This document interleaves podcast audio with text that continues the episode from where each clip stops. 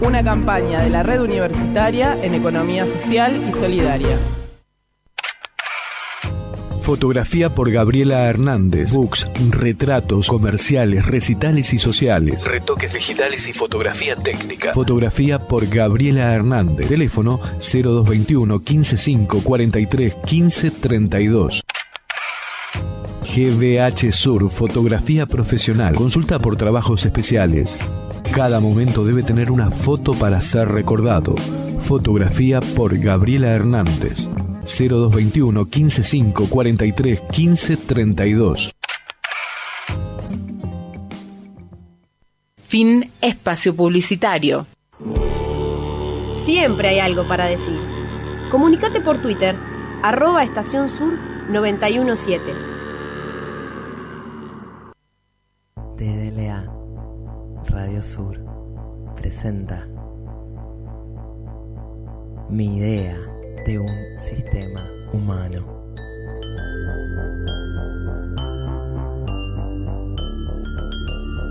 Detrás de lo aparente, Radio Sur, transmitiendo en su amplitud modulada de onda resonante.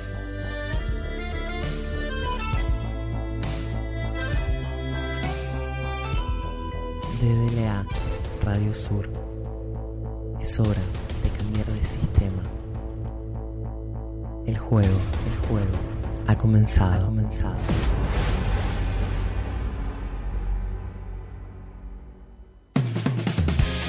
Veo las cosas como son. Vamos de fuego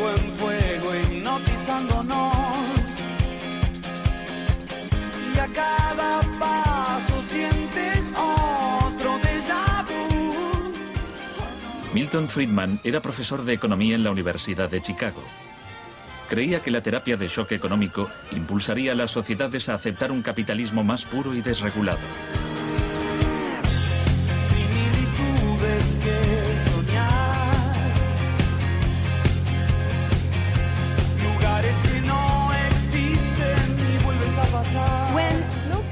Cuando Milton Friedman cumplió 90 años, la Casa Blanca de Bush organizó una celebración en su honor y todos pronunciaron discursos, incluido George Bush. Pero el mejor fue el de Donald Rumsfeld. Mi cita favorita de ese discurso de Rumsfeld dice así. Milton es la encarnación de una realidad, la de que las ideas tienen consecuencias. La tesis que sostengo es que el caos económico que ahora mismo impera en Wall Street, en la América Media y en Washington, deriva de muchos factores, por supuesto, pero que entre ellos están las ideas de Milton Friedman. Errores ópticos del tiempo y de la luz. Oh. Pese al torrente de retórica populista de quienes dicen plantar cara a los peces gordos y defender a los ciudadanos sencillos y no a Wall Street, nos encontramos ante una transferencia de riqueza de proporciones incalculables. Se está transfiriendo riqueza del sector público, de las manos del gobierno, que la ha recaudado de la gente de a pie en forma de impuestos, a manos de las empresas y los individuos más ricos del mundo. Huelga decir que son los mismos individuos y empresas responsables de la crisis.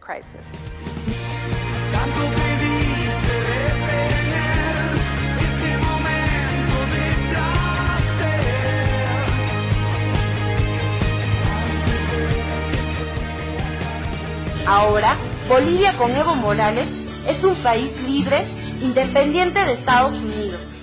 Cuando yo llegué a la presidencia, el Fondo Monetario Internacional tenía su oficina en el Banco Central de Bolivia. Ellos son los que decidían políticas económicas y les chantajeaba al gobierno, les condicionaba al gobierno. ¿Y cómo los chantajeaba? ¿Cómo los condicionaba? Si le falta a este presidente de Bolivia unos 30 millones de dólares, decía, te presto 30 millones de dólares a cambio de la privatización de los servicios básicos.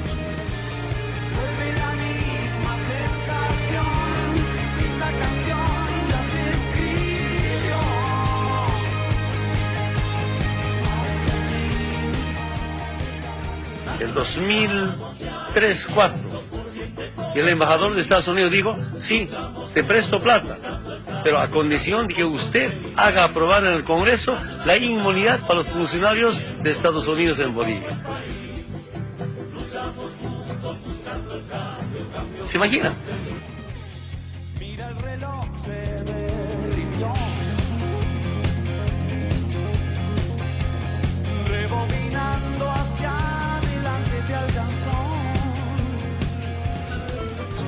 Nuestro vicepresidente decía, antes, ¿quién manejaba la economía nacional? Los Chicago Boys. Ahora son bolivianos boys los que manejan la economía nacional. Algunos dicen Chuquiago Boys, ya no, Chicago. Chuquiago es el departamento de La Paz. Fuera, Fondo Monetario Internacional de las oficinas del Banco Central de Bolivia. Antes, políticamente, ¿quién decidía? El embajador de Estados Unidos.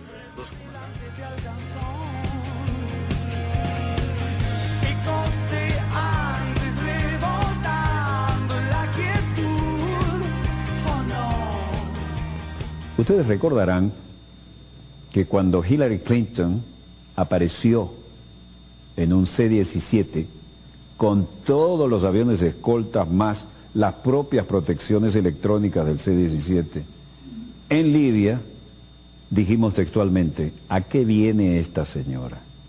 Es que ya llevábamos casi ocho meses de guerra, la OTAN y sus fieles de la composición europea de la OTAN han lanzado entre 25 mil y otras fuentes dicen que 30 mil salidas. Ocho meses machacando y destruyendo, incluyendo hospitales y escuelas del país más desarrollado de África en todos los tiempos y en toda la historia de África.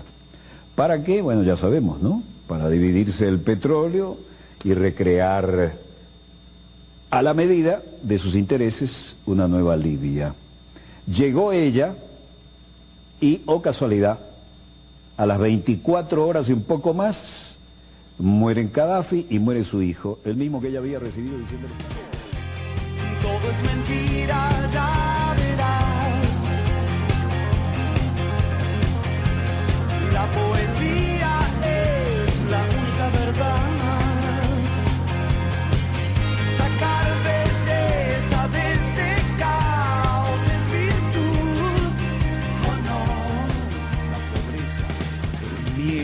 El materialismo y la inmoralidad.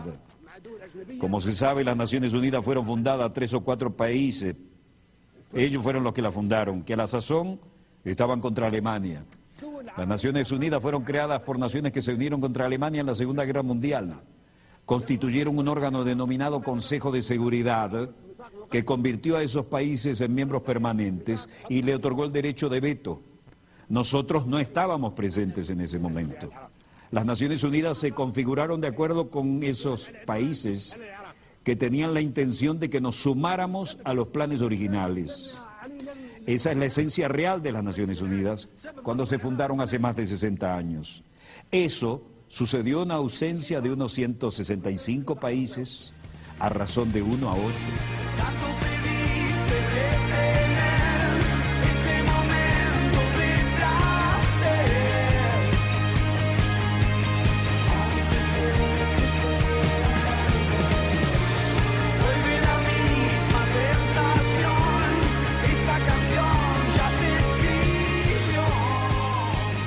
Uno estaba presente y ocho estaban ausentes.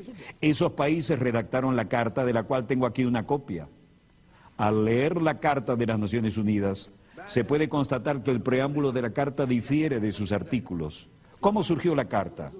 Todos los que asistieron a la conferencia de San Francisco en 1945 participaron en la redacción del preámbulo, pero dejaron los artículos y el reglamento interno del llamado Consejo de Seguridad en manos de los expertos, los especialistas y los países interesados, países que habían establecido el Consejo de Seguridad, los que se habían unido contra Alemania. El preámbulo es muy atractivo, nadie lo objeta, pero todas las disposiciones que aparecen después lo contradicen completamente. Rechazamos esas disposiciones y nunca las respaldaremos. Se volvieron obsoletas después de la Segunda Guerra Mundial. En el preámbulo, por ejemplo, se afirma que todas las naciones, pequeñas o grandes, son iguales. ¿Somos iguales en lo que respecta a los pueblos y en los puestos permanentes del Consejo de Seguridad? No, no lo somos. En el preámbulo se afirma por escrito que todas las naciones son iguales, sean pequeñas o grandes. ¿Tenemos nosotros derecho de veto? ¿Somos iguales? No. En el preámbulo se dice que tenemos igualdad de derechos, ya sean nuestros países grandes o pequeños. Eso es lo que se declara y lo que acordamos en el preámbulo. Por tanto, el veto en el Consejo de Seguridad contradice la Carta. No aceptamos ni reconocemos el veto. En el preámbulo de esta carta se afirma que no se deberá recurrir a la Fuerza Armada salvo en interés común. Ese es el preámbulo que acordamos y firmamos y nos sumamos a las Naciones Unidas porque queríamos que esta carta reflejara eso. Se indica que solo se recurrirá a la Fuerza Armada en interés común de todas las naciones. Pero ¿qué ha sucedido desde entonces? Han estallado 65 guerras desde la creación de las Naciones Unidas y desde la creación del Consejo de, Seguridad. 65 guerras desde su creación con millones y millones de víctimas, más que en la Segunda Guerra Mundial.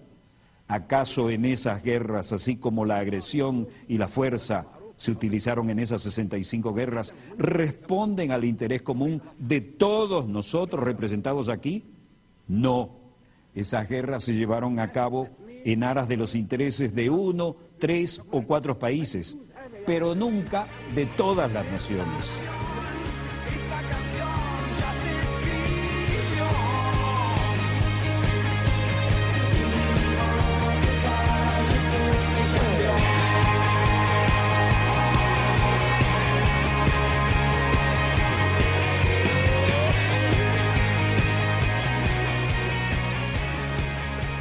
Van a ver ahora el colmo de la desfachatez.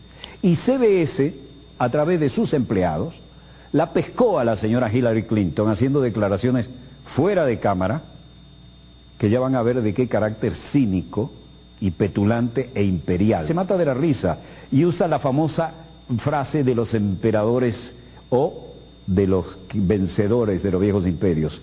Vine, vi y vencí, pero ella dijo, Fui, vi y está muerto. Y se mata de la risa, refiriéndose a Gaddafi. We came, we saw, he died. did it have anything to do with your visit? No, oh, I'm sure it did. And of unconfirmed Lo de nuevo. We saw, he died. did it have anything to do with your visit? No. El veni vidi vinci, ¿no? Vine, vi y murió.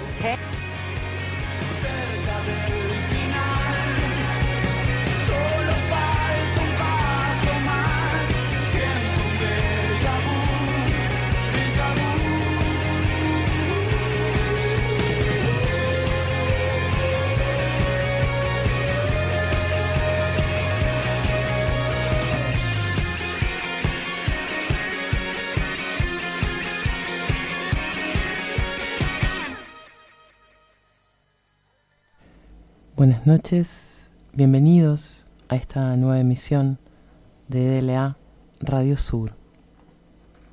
Hoy vamos a tratar deuda y lobby. Se privatizará la deuda pública para que la paguen los que la crearon, siendo estos los responsables del que del, de que el país y sus habitantes estén endeudados solo se adquirirá deuda pública en caso excepcional y necesario, a devolver en el mismo mandato del gobierno que la adquirió, y en caso de ser impaga, se privatizará al fin del mandato, siendo los responsables de obtener dicha deuda los que cargarán con el compromiso de pagarla.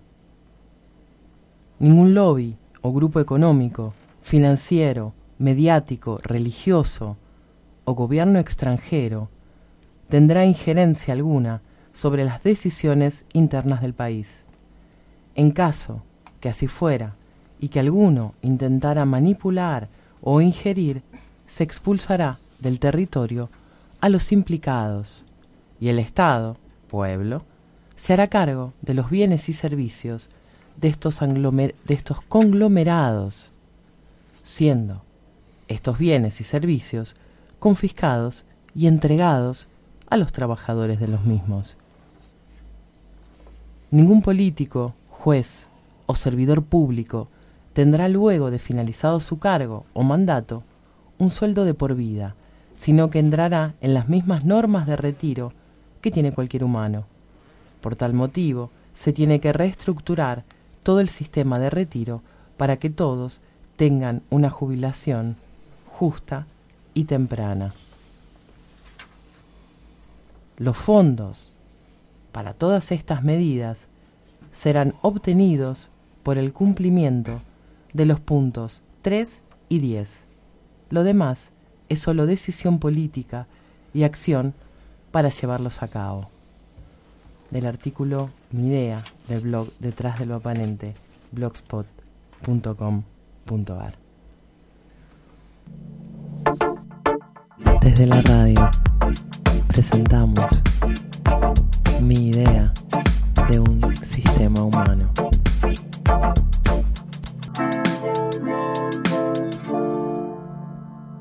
Bueno, bienvenidos a este microprograma para la sexta de la sexta temporada de DLA Radio Sur, para la sexta temporada de DLA TV, donde vamos donde tratamos mi idea de un sistema humano. Y bueno, los puntos que vamos viendo que parecen tan simples, tan humanos. Hoy nos toca deuda y lobby. Y nos damos cuenta que hemos naturalizado cosas que son extremadamente artificiales. Desde la base de que el dinero se haya transformado en un fin en sí mismo, en lugar de ser una utilidad. ¿no? O sea, es para, yo necesito hacer algo, tengo, no, el dinero en sí, al punto de que los bancos ganan dinero, cuando los bancos en realidad no tendrían que tener ganancias porque el dinero en sí mismo no produce nada útil más que ser una ficha de intercambio, ¿no? Entre cosas. Muy buenas noches. Justamente hace unos días comentábamos con Ann sobre tres elementos fundamentales de la asfixia que está sufriendo gran parte de la humanidad. Por un lado, el control mental, tanto interno como externo, para fragmentar. La tergiversación de los hilos conductores de la verdadera historia, por otro lado, para no poder asociar. Y como tercer punto, el control del dinero y la economía de la deuda fabricada para someter a los pueblos. Voy a compartir el fragmento de un libro se llama El Manifiesto de la Usura, que dice, La usura, comúnmente hablando, significa la obtención de un interés excesivo en razón del préstamo de un capital. Científicamente hablando, todo interés de esta naturaleza es usura, aunque la tasa sea legal, moderada o inmoderada. Estas distinciones, por importantes que sean desde el punto de vista del jurisconsulto o del moralista, no pueden alterar el carácter intrínseco de la operación, en virtud de la cual el préstamo deja de ser gratuito como lo exige su esencia. ¿Por qué no se habla o exponen conceptos como dinero deuda y usura? Básicamente porque son la columna vertebral, son el nido representativo de los parásitos que quieren consumir lo que producen otros. Parásitos que a través del engaño y la trampa generan necesidades artificiales donde no existían por naturaleza. Es vital entonces, para poder neutralizar esta situación, identificar quiénes son los que imprimen los billetes y manejan las deudas a través de la usura bancaria, léase Banco Mundial, Reserva Federal, Fondo Monetario Internacional, por citar algunos. Estamos ante una estructura artificial. El poder mundial del dinero, una potencia financiera supraestatal, internacionalista, cuya fuente de energía es la proveniente del humano engañado a través de lo que conocemos como tasas de interés sobre los préstamos. Esto es ganancias sin esfuerzo ni creación de capitales. Es el préstamo a interés el invento fascineroso de la judería internacional para drenar a los pueblos y su capacidad de trabajo, una herramienta que utilizan para fragmentar en clases y generar pobreza intencional. Esto es muy simple. Como imprimen el dinero manejan además e inventan los números digitales, que solo son eso, números digitales, y como además trabajan con la usura, es imposible siquiera acercarse al capital que poseen estos internacionalistas de la banca sionista. Es un mecanismo de deuda impagable. Primero porque fue diseñado para eso, para robar. Y segundo, eh, el manejo de los intereses es tal que se debe más de lo que se puede producir. Como bien dijiste, Ann, eh, el otro día, si quisiésemos pagar la deuda toda junta, no te dejan cancelarla, porque quedarías libre de la usura cabalista. No son los países los que contraen deuda, no somos sus habitantes los que contraemos deudas, son los políticos, estos esbirros de la judería, los que lo hacen, los Macri, los Rajoy, los Peña Nieto, por citar algunos. Un país extremadamente rico en recursos como Argentina jamás podría tener una deuda real ni pasar necesidades, salvo que la distribución no sea la adecuada. ¿Cómo reúne un país y el pueblo esos intereses de los que hablamos? Bueno, a través de la recaudación de impuestos, que seguimos pagando como esclavos a las mismísimas empresas que también pertenecen a la judería internacional y que conocemos como reajustes o aumentos de precio. ¿Realmente creemos que una conducción consciente de las empresas que deben ser estatales, ya que manejan recursos de nuestra nación, por decir correo, telecomunicaciones, minería, agrocultivo, ganadería, turismo, no alcanzan para cubrir las necesidades? Pues les decimos que sí, alcanzan. El problema es que fueron regaladas a los parásitos de manera burocrática, pero los papeles se pueden quemar y listo. Debemos comprender de una buena vez que hasta que no dejemos de alimentar este engaño burocrático, toda nuestra legislación impositiva es una obligación mental, tributaria, frente al capital de la banca judía internacional. Nos quieren hacer creer que somos ignorantes eh, de la economía poniendo en la tele a universitarios y académicos, economistas, premiados y preparados por ellos. Claro que sabemos de economía, pero de la natural. Y como compartimos el otro día, si un glóbulo rojo le entrega a un tejido un átomo de oxígeno y le reclama cuatro, el tejido se asfixia, se enferma y degenera. El espíritu nos conecta con la verdadera justicia, y lo justo es lo equilibrado. Todo lo demás es ilusionismo. Muchas gracias. Gracias. ¿Qué tal? Buenas noches. Qué pomposas suenan aquellas palabras libertad, igualdad, fraternidad. Qué pomposas suenan aquellas palabras con la democracia se come, se educa y se trabaja. Palabras. En este espacio denominado detrás de lo aparente que busca discernir, divulgar, y ejercitar la expansión de la esfera de conciencia, se ha mencionado en muchas oportunidades a los espacios matriciales. Las conciencias que a través de sus cuerpos se mueven a través de ellos, ya sea este un espacio matricial físico, un espacio matricial etérico o un espacio matricial mental. El que mejor conocemos por sus límites, muros y fronteras es el espacio matricial físico, ya sea un límite territorial entre países, un barrio de un barrio de otro, o una pared entre vecinos. Intramuros, la conciencia o las conciencias que habitan determinado espacio matricial físico, según el grado alcanzado, pueden mantener dicho hábitat en condiciones para una vida acorde a su necesidad, sin intervención de terceros que puedan invadir o perturbar por la fuerza dicho espacio con basura, por ejemplo, o con la instalación de ellos mismos para usufructuar dicho espacio. Esta libertad de acción intramuros es la tan conocida soberanía, la cual excluye de autoridad a cualquier agente externo al mismo. Claro que en un espacio matricial físico es muy simple de determinar. Por ejemplo, usted no permitirá que alguien venga y arroje su basura en el comedor diario, o acceda a sus cuentas y compre en 50 cuotas algo que en su casa no necesitan. O peor, que flagelen, lastimen o maten a alguna persona dentro de su domicilio. Bien, en el espacio matricial físico las cosas parecen algo simple, pero cuando trasladamos por analogía este ejemplo a los otros espacios matriciales, la cosa se complica.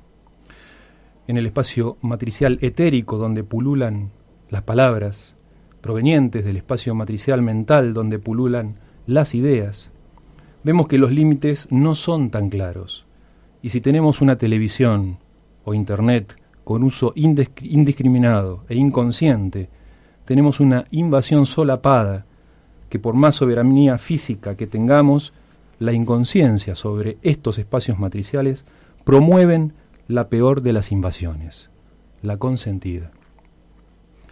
Libertad, igualdad y fraternidad, pero no libertad de mercado. No hay libertad sin soberanía, sea esta económica, política, cultural y espiritual.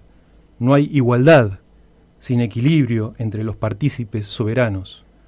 Y por último, no hay fraternidad sin, sin sustentabilidad que permita que la soberanía y la ecuanimidad lograda perduren y crezcan en humanidad.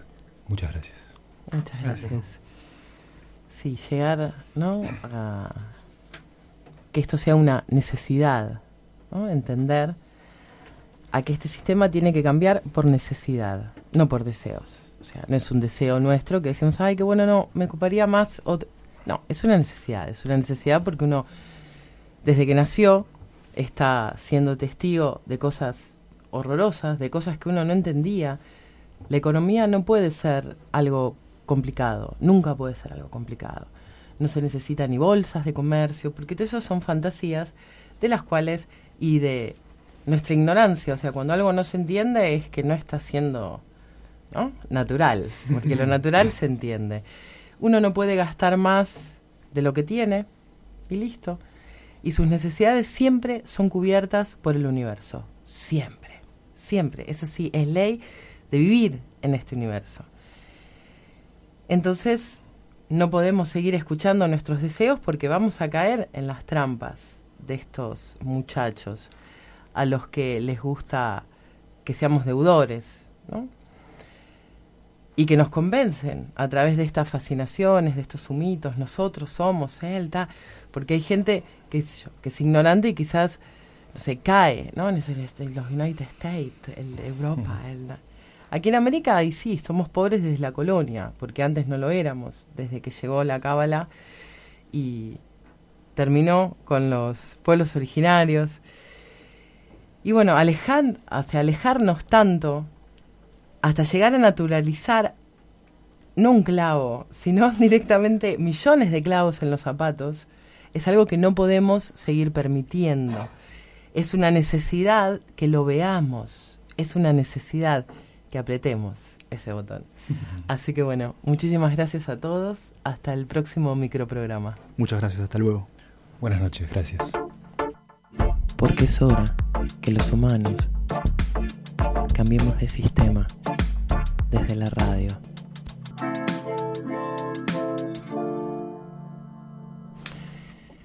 Así que deuda y lobby.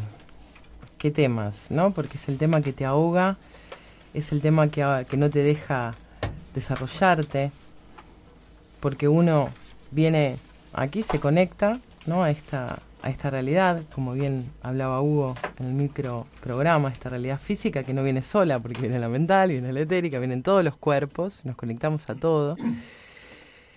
Y bueno, y no comprende cómo no puede desarrollar lo que vino a desarrollar. Entonces alguien no, vos tenés que trabajar para vivir y después ver. Y llegando a esta altura del milenio, ¿no? que uno se, se cree que es una sociedad eh, desarrollada, y tenemos que entender que eso no es así. Nosotros estamos ahora desarrollados hacia la artificialidad. Entonces, dejamos que a través de la inconsciencia nos convenzan gente que vende globos amarillos, que te convencen, o sea, que arman publicidades, propagandas, mentiras y hasta te convencen de que endeudarte está bien. ¿no? Entonces ahora, por ejemplo, tenemos un país endeudado en nada, en un año, un año y pico, 100 años, Se va, y, y, es, y ese dinero que están usando ahora para arreglar los cordoncitos y poner cuatro pavadas, es dinero de deuda, nos está usando para hacer algo útil. Entonces, lo primero que tenemos que entender como humanos es que tenemos que empezar a cubrir necesidades. Es así. Y que tiene que ser una necesidad que esto se termine. Y segundo, entender que el dinero no puede ser un fin en sí mismo, porque es vacío.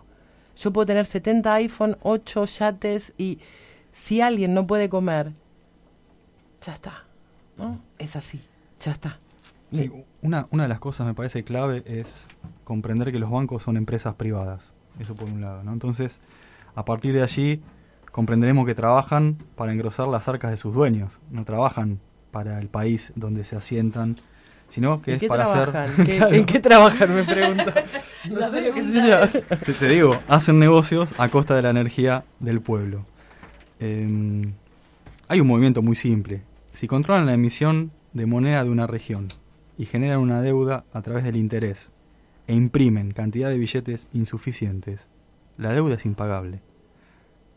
Pero no se preocupe, porque le vuelven a prestar, generando intereses sobre los intereses que todavía no se pueden y no se van a poder pagar nunca, simplemente porque ese dinero no existe. Eso es clave. Así se maneja eh, este sistema.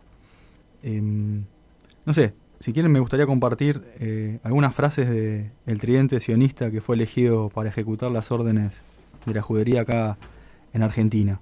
Uno de ellos es, ya lo hemos nombrado, Miguel Ángel Broda. Hay un video muy interesante que después búsquenlo en, en YouTube. Él menciona lo siguiente, dice, la verdadera historia, eh, le estaba hablando a, los empresarios antes de las elecciones donde Macri se transforma en presidente. Entonces esos empresarios habían pedido una reunión con eh, los representantes del plan económico del PRO.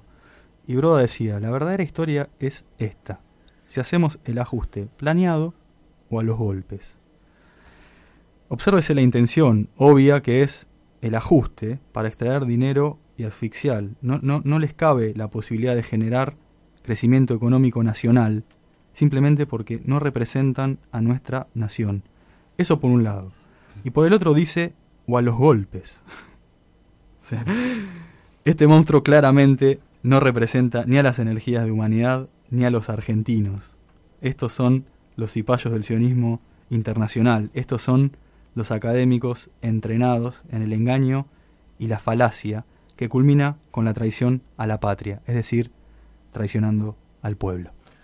El fin justifica lo- los medios, ¿no? Eh, yo quiero iniciar leyendo una noticia que salió hoy eh, en Infobae, que no es un, un diario opositor, sobre mm, economía. Y dice así, titula, Nicolás Dujovne y Luis Caputo defendieron el presupuesto en diputados y se cruzaron con Axel Kichilov. Para los que nos escuchan de- del exterior, eh, los dos primeros son ministros de Hacienda y Finanzas y el último fue el anterior ministro de Hacienda. Luego de presentar el presupuesto 2018 el viernes pasado, los ministros de Hacienda y Finanzas, Nicolás Dujovne y Luis Caputo, se presentaron en la Comisión de Presupuesto y Hacienda de la Cámara de Diputados para defender la norma y responder preguntas de los legislador- legisladores presentes. Los ministros dijeron que el gobierno cumplirá las metas fisca- fiscales y coincidieron en que el nivel de emisión de deuda externa es sostenible a pesar de haber alcanzado ya los 302.700 millones de dólares tras aumentar en casi 100.000 millones de dólares en los últimos 20 meses. Wow. La nota continúa eh, con la discusión con Axel Kichilov, o sea, con el gobierno anterior, que como decía Serrat, ¿no? Eh, para ver quién la tiene más grande, y en este caso el gobierno actual la tiene un 33% más grande, Ay, qué según, según estas 33. cifras. Sí, eh, ¿Qué número? eh? ¿Qué número? Chan, chan. 302.700 millones de deuda. Y aquí, bueno, Infobae, como decía, no es un diario opositor, lo pone incluso entre paréntesis. La palabra sostenible en la nota la pone entre paréntesis. Entre paréntesis, perdón, no, entre comillas. Con- lo cual indica que es una sustentabilidad encomillada. Dentro de un par de años, cuando no estén estos impresentables en el gobierno y en otros más que no estén ni siquiera los diputados y senadores, ¿quién va a pagar esta deuda? ¿Estos tipos? No nos damos cuenta. 302.700 millones de dólares y hablan de la sustentabilidad de la deuda. O sea, es, en casa nos estamos muriendo de hambre y sacamos 50 cuotas a 100 años para pagar televisores plasmas, últimos modelos en Chile, por ejemplo. No nos damos cuenta. ¿Cuál es el espacio matricial como patria, como pueblo? Dejamos que entren en nuestra casa y la profanen, con deuda o con marines del Mossad. Sí, aparte, eh, esto de. mm, cuando también que te bombardean con el tema de la inseguridad, ¿no? Del ladrón que te va a robar la tele y. Miedo. este Sí, aparte del miedo es, te, te debió la atención Claro. del ladrón que te está robando, te, te está robando, importante, claro. Este, yo investigaba, bueno, a ver dónde eh, la, deuda externa de nuestro país la, la crea Rivadavia, ¿no? A los poquitos años de la famosa Revolución de Mayo. Y la termina de pagar Perón 120 años después. El tema es que ya, por ejemplo, esa primera deuda, eh, entre las comisiones y los intereses que te cobraban por adelantado, ya vos recibías el 60%, ¿no? De esa, de, esa, de esa plata que vos te prestaban. Que supuestamente iba para hacer arreglos en portuarios. Y que finalmente terminó siendo utilizada para este, fomentar, para poder este, importar infraestructura, eh, manufactura británica, y dentro de esa manufactura había armas que son las que sirvieron posteriormente para eh, la guerra con el Brasil. Entonces, eh, ya del... va- O sea, esto no es de ahora, esto eh, claramente... No, no, no es de ahora, de, no, de hace mucho Es un algoritmo atrás. muy Pero si Perón lo había Babilonia, pagado. Babilonia. Si Perón lo había pagado, ¿cómo estamos otra vez ahí? Qué cosa, che. No sé. Sí, sí.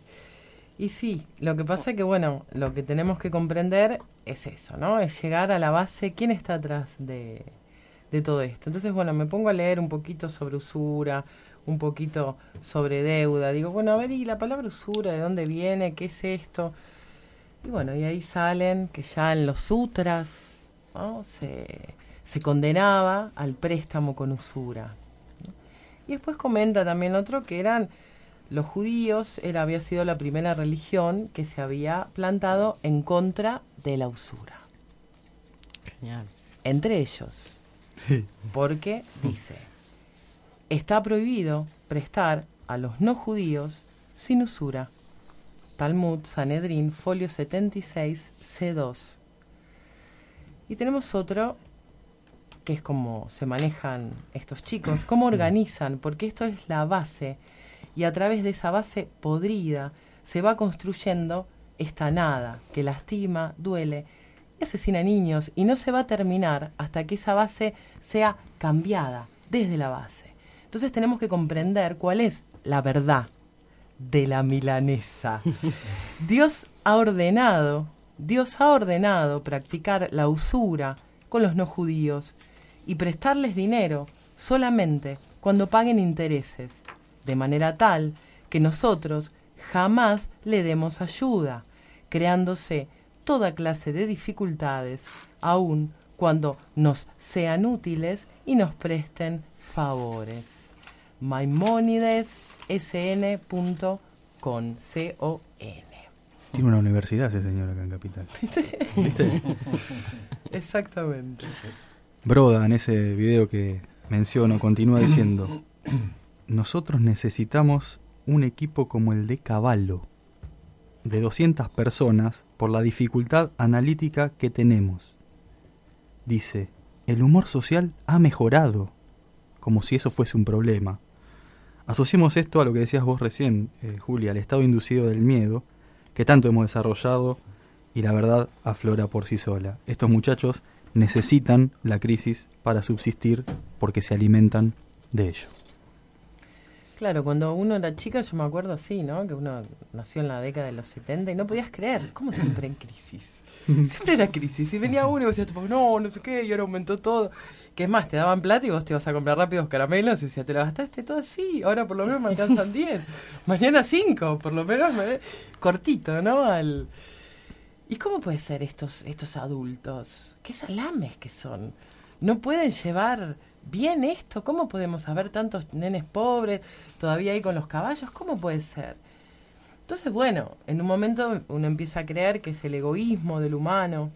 Sí, es el egoísmo, pero el egoísmo a no actuar, el egoísmo a dejarse hacer, ¿no? En esa, esa facilidad que hace que dejan que ellos hagan y ellos son egoístas, pero son mucho más voluntariosos que nosotros. Entonces, su formato, este, el cual entran, search and destroy, ¿no? Y entran ahora a los países y se venden, no sé, en un momento también, en esto de la historia de la usura, eh, parecía que era que tanto le habían hecho, no, no podían hacer otra cosa que ser usureros, porque no les quedaba otra oportunidad, no podían trabajar para los cristianos, en Babilonia los echaban. Y lo terrible, que estas personas tengan esas costumbres, perfecto. El problema es que nosotros los aceptemos, que digas, no. Y la única, o sea, lo único que puedo hacer es no comprarme el cuchillo eléctrico, no pedir una deuda para el exprimidor de mandarina, ¿no? Sí. Para ver No, no, porque también es aprovechar el préstamo, después veo qué hago con la plata. Aprovechá, Porque aprovechá. también es como, ay, hay que aprovechar, ¿viste? Ah, ah, ah, la tarjeta, ah, ah, ah, me da descuento, salgo como loca al centro a buscar qué me pueden descontar, porque... Y a niveles de que le estamos dando poder a demonios reales. O sea, tenemos que sacarnos de la cabeza que esto es una metáfora. No lo es. Ya lo, lo hemos dicho en DDLA en más de 300 millones de oportunidades en todas las temporadas. Convivimos dos razas en este planeta, uno los humanos y otros los demonios. En este momento están en el poder los demonios. Por eso usted se siente tan incómodo en su vida. Por eso fue incómodo ir a la escuela. Por eso también a la mañana tener que ir al trabajo, hacer qué, sellar papelitos, hacer cobrar. Bien. El humano no puede vivir de una comercialización constante. Al humano no le interesa comercializar todo el tiempo. Entonces no se puede comercializar con el dinero. O sea, con el mismo dinero vas a comercializar. Con la luz, con la comida, con todo comercializás. Una locura. Ah, pues ¿qué te recuerda? ¿Qué te recuerda? ¿Quién comercializa con todo? Entonces, sí, está prohibido prestar a los no judíos sin usura. A ver, y siempre se presta con usura. ¿Quién está atrás de estos préstamos? Vamos a Rothschild. ¿Quién no conoce a Rothschild hoy? El que no conozca, busque Rothschild, que es el dueño de su banco, señor. Es el dueño del banco de su país. Melcoyán es otro de los componentes de este tridente sionista que mencioné hoy. Decía sobre el ANSES en la misma conferencia. El gasto público ha aumentado en otorgar más de 3 millones de jubilaciones a gente que nunca pagó. A ver, estamos hablando de nuestros abuelos o nuestros padres en algunos casos. ¿Nunca pagaron? Ya está el 21% del IVA. Cuando fuiste a comprar las galletitas ya estás pagando, mi amor. Entonces, investiguemos, por ejemplo, sobre las jubilaciones de privilegio de los ex políticos, como explicabas vos, Juli, el otro día, Sí. que hoy día siguen cobrando como premio a la traición sumas exorbitantes de dinero por dejar ejecutar la agenda del pacto que incluye no solo la usura, sino el robo de tierras y recursos nacionales, el manejo del narcotráfico, la trata de mujeres, el secuestro de niños, el juego clandestino, la privatización de lo que nos pertenece, por citar algunos puntos. Sí, mira, hoy miraba, eran, son 737 millones por mes que se gastan en estas jubilaciones, que ya de por sí se les llama de privilegio. Eh, a ver, sentá, hasta acá. Decía Melcoyán, aquí no hay ideología, aquí hay capitalismo. El resto lo tiene que hacer el sector privado. Esta gente es la que está manejando hoy la economía argentina para drenar nuestra energía hacia el sionismo internacional. Sí, bueno, de hecho, este, Duhovne eh, acaba de decir que, que no está mal que, que un, un funcionario tiene derecho a tener todo su dinero en el exterior del país. Y, y, y, bueno, y que él trabaja con los Levar. Tiene derecho a irse también del También, país y no cuando volver. quiera, cuando Derecho quiera según- lo vamos a qué a ley. Seiza, vamos a. Exactamente. Asegurarnos que se tome el avión. Y que no vuelvan más. Y que no vuelvan más. Ese es, ese es el problema. Lo que pasa es que, bueno, necesitamos conciencia. ¿no? Necesitamos conciencia porque darnos cuenta de esto no es suficiente. No es suficiente. Porque sí, ¿no? Nos damos cuenta, pero al fin y al cabo, ay, mira, ¿sabes qué? Me sacó, me vino 12 cuotas, no sé qué, nos vamos de viajes y tenés a todos los argentinos hoy viajando por Europa, viajando por aquí, viajando por allá, disfrutando de este invento, de este humo que te dura un 2 por 1 que es la misma época de Menem. Quiero que todos recordemos Argentina cómo terminó en el 2001.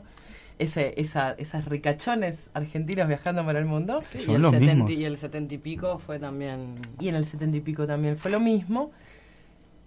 Entonces, a ver, tenemos que empezar. A equilibrar. Falta el otro, el, el- el tercero, que es José Luis Espert. Él decía, No, Esper. pondría en la Constitución que tiene que haber cero retenciones y cero aranceles para importar. A ver, mientras nosotros pagamos, por ejemplo, más de mil pesos por electricidad, por agua, em, hay que estar atentos. Acá este muchacho está manifestando intención de modificar nuevamente la Constitución Nacional a favor del drenaje de la judería sionista talmúdica. Recordemos que esos aranceles son los que protegen a las industrias nacionales de la colonización. Recordemos, como decías vos, más de 100.000 empresas se cerraron a causa de estos movimientos económicos en los 90, donde el amigo de Bush andaba en Ferrari. Exacto. Y además, algo que tenemos que recordar, por sobre todo, es que la vida es intentar el bienestar del humano. Que el humano se sienta bien. Así que si uno habla, qué sé yo, de nacionalismo, populismo, hay que con esto, si no, ¿por qué la importación no? Si yo me puedo comprar en... ¿Qué pasa? Eso hace que usted no viva en bienestar. Pero no es que a uno se le ocurra poner un arancel porque sí, porque hay que protegerlo en nacional y somos todos nacionales. No, llamémoslo de otra manera, porque si uno conoce a ese pueblo, ese grupo que le toca a usted vivir, en México se comen los tamales, acá tomamos mate con dulce de leche, ¿no? Es una cuestión de costumbres, de familia. No es la ganancia. ¿La ganancia de quién? De cinco, de diez. ¿no? no es la ganancia lo importante, es el bienestar del pueblo. Entonces, ¿qué es cómodo? Y que usted, si le gusta trabajar en una fábrica, pueda trabajar cerca de su casa. ¿Por qué se tiene que ir al exterior? ¿Por qué vamos a comprar cosas en el exterior? ¿Qué necesidad tiene? ¿Que un chino sabe más que un argentino? No. O sea, que no vas a poder producir lo mismo que se produce allá, producirlo acá, para cubrir tus necesidades, que es la palabra que se tendría que poner de moda, ¿no? Con urgencia. Sí, que si uno lo ve más chiquito en el barrio, ¿no? Es como me voy a comprar al, super, al hipermercado de allá y ya está, cerraron todos los kioscos, eh, roticerías, almacenes, la, ya, ya está, tu- murió el barrio porque ya... Y que vos le decías, ¿sabes qué? A mí me gusta el queso tal, ay, te lo traigo. Dale, sí, bueno, listo. La esto chica de que te puede interesar. Esto a vos que te gusta. Te- a ver, es el bienestar, es el Es tu bienestar. vecino, es... Es así, es el disfrutar, si no, no vamos a disfrutar. Usted entra al supermercado, al Carrefour, al esto, al bueno, no sé qué, entra, compra, compra, cosas que ni sabe, después queda... No necesitamos eso, no necesitamos eso, porque después es ese vacío que uno siente, es el vacío que siente la persona que cubrió, nada, deseos en lugar de necesidades. Entonces, el sostener esto, es decir, cada país tiene que tener independencia, es por una cuestión que a usted no le gustaría que su suegra venga y le ordene la casa. ¿Por qué tenemos que soportar a estos señores? Que no solo eso, sino que no nos quieren y peor aún, son nuestros enemigos de especie. Total. Vos decías la conciencia, ¿no? Es la conciencia es la que permite ver un poquito más allá. Muchos argentinos creen todavía que las movidas y los ajustes son con Estados Unidos. Y me gustaría citar a James Traficant, que es un ex congresista por Ohio, que estuvo en el gobierno desde el 85 hasta el 2002. Y en una entrevista con una empleada de un canal de televisión, decía lo siguiente, creo que Israel domina por completo el gobierno estadounidense. Controlan las dos cámaras de representantes, el Congreso y el Senado. Nos han metido en guerras que no nos interesas, no nos interesan.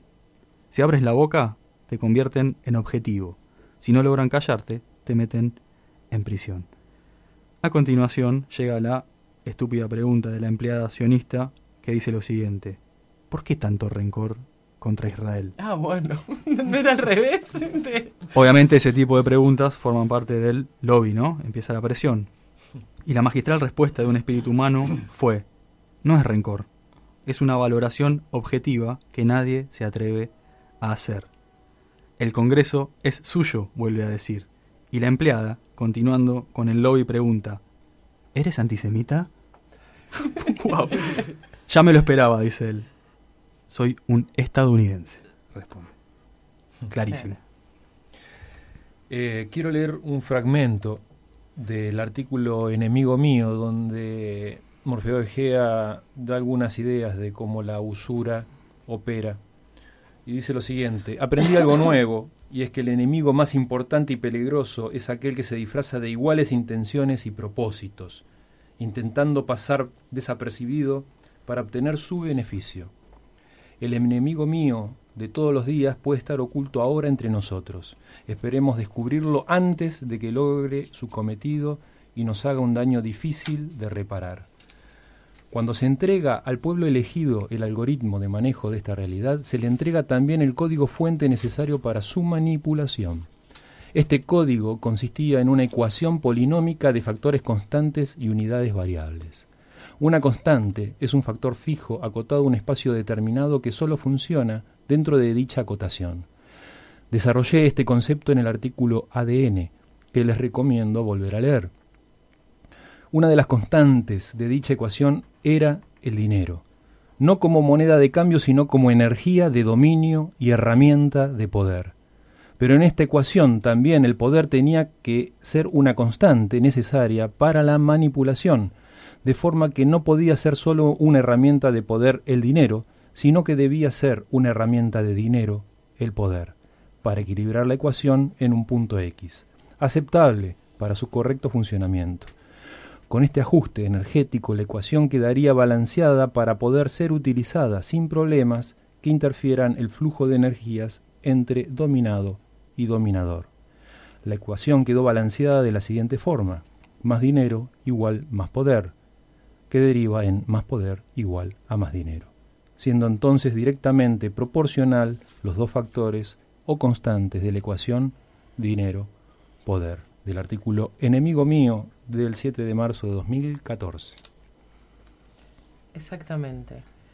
Así que bueno, los invitamos también este viernes 22 de septiembre al estreno de la sexta temporada de DLATV, donde todo el grupo de DLATV vamos a, a desarrollar también los puntos de mi idea. Porque bueno, es una necesidad que tenemos. ¿no? Es una necesidad que tenemos cambiar este sistema.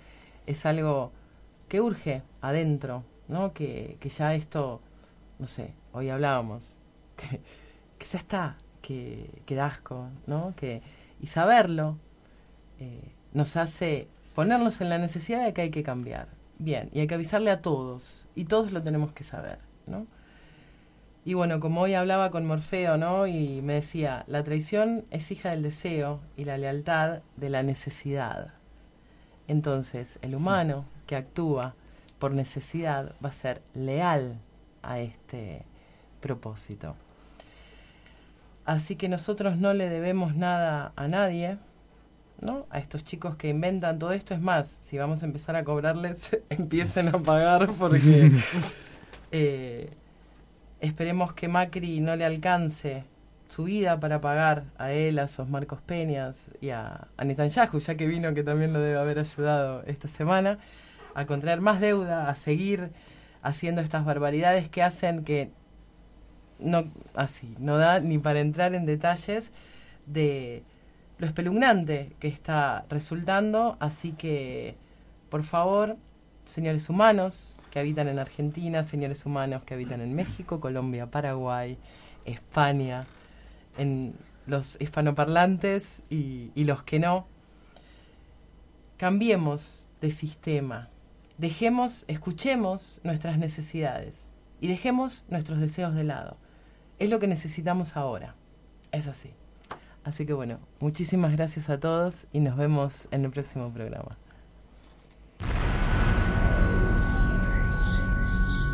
No nos crean, no crean nada de lo que decimos. Investiguen y créanse a ustedes mismos.